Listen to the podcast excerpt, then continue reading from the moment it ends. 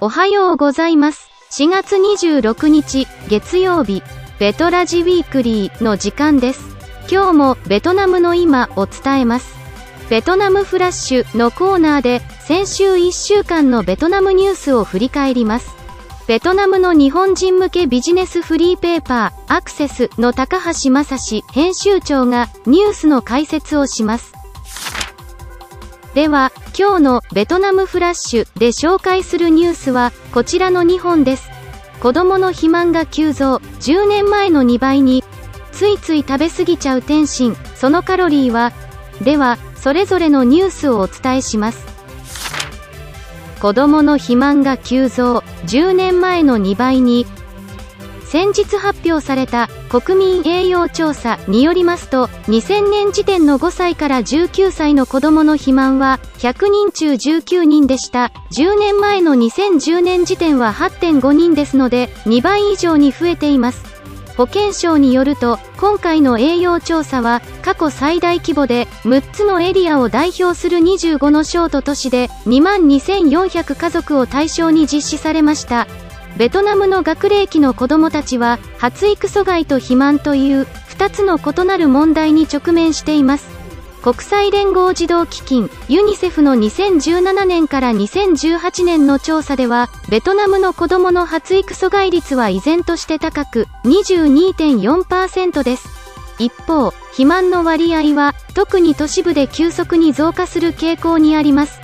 今回の調査でも肥満率は都市部の児童で26.8%農村部で18.3%山岳地域では6.9%でした。政府は母親と子どもの栄養状態の改善を6つの栄養に関する国家戦略の重要項目の一つとしています。保健省では5歳未満の子どもの肥満率を農村部では5%大都市では10%未満に抑制するという目標を設定しています。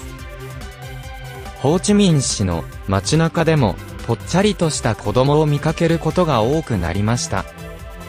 太っているとお金持ちの子供に見えるといった理由から子供の肥満をむしろ喜ぶ親もいるようです。ユニセフは、ベトナムでの肉食の増加や、都市部の子供によるソフトドリンクや、ファストフードの消費が増えていると警告しています。次のニュースです。ついつい食べ過ぎちゃう天津、そのカロリーは？餃子、シューマイ、まんじゅうなどの天津メニューは多くの人に愛されています。しかし、思ったよりもカロリーが高く、体重増加につながる可能性があります。様々な形状で小さく、食欲をそそる天津は、私たちに普段よりも多く食べさせます。統計によると、1回の天津料理で通常1人当たり900キロカロリーを摂取しています。これは普段の野菜と肉の食事で摂取する600キロカロリーをはるかに上回る数字です。多くの料理人は、天津の中身を柔らかく、ジューシーに仕上げるために、しばしば肉の脂身を使用します。見た目の光沢を良くするために上から油を塗ることもあります。これらの調理法は当然脂肪量を増やしますし、実際に天津の総カロリーの50から60%は脂肪分によるものとされています。また、天津に使われる醤油から1回の食事で最大 2.5g のナトリウムを摂取することになるそうです。専門家は1日のナトリウム摂取量を 5g 以下に抑えるよう推奨しており1回の食事で 2.5g は摂りすぎになります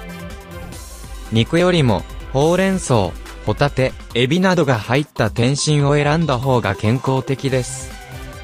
醤油にラー油を入れて食べるよりは、新鮮な唐辛子のみじん切りを入れた方が良いでしょう。4人家族なら、1回の天津で蒸し物が3品、揚げ物が1品、野菜炒めが1品に、白粥と新鮮な果物が理想的と話す専門家もいます。本日のベトラジウィークリーは以上になります最後まで聞いていただきありがとうございましたニュースの内容はベトナムの日本人向けビジネスフリーペーパーアクセスのサイトに掲載されておりますぜひご覧ください。URL を概要欄に添付しております。今週の気になるは、木曜日に配信します。では、木曜日にお会いしましょう。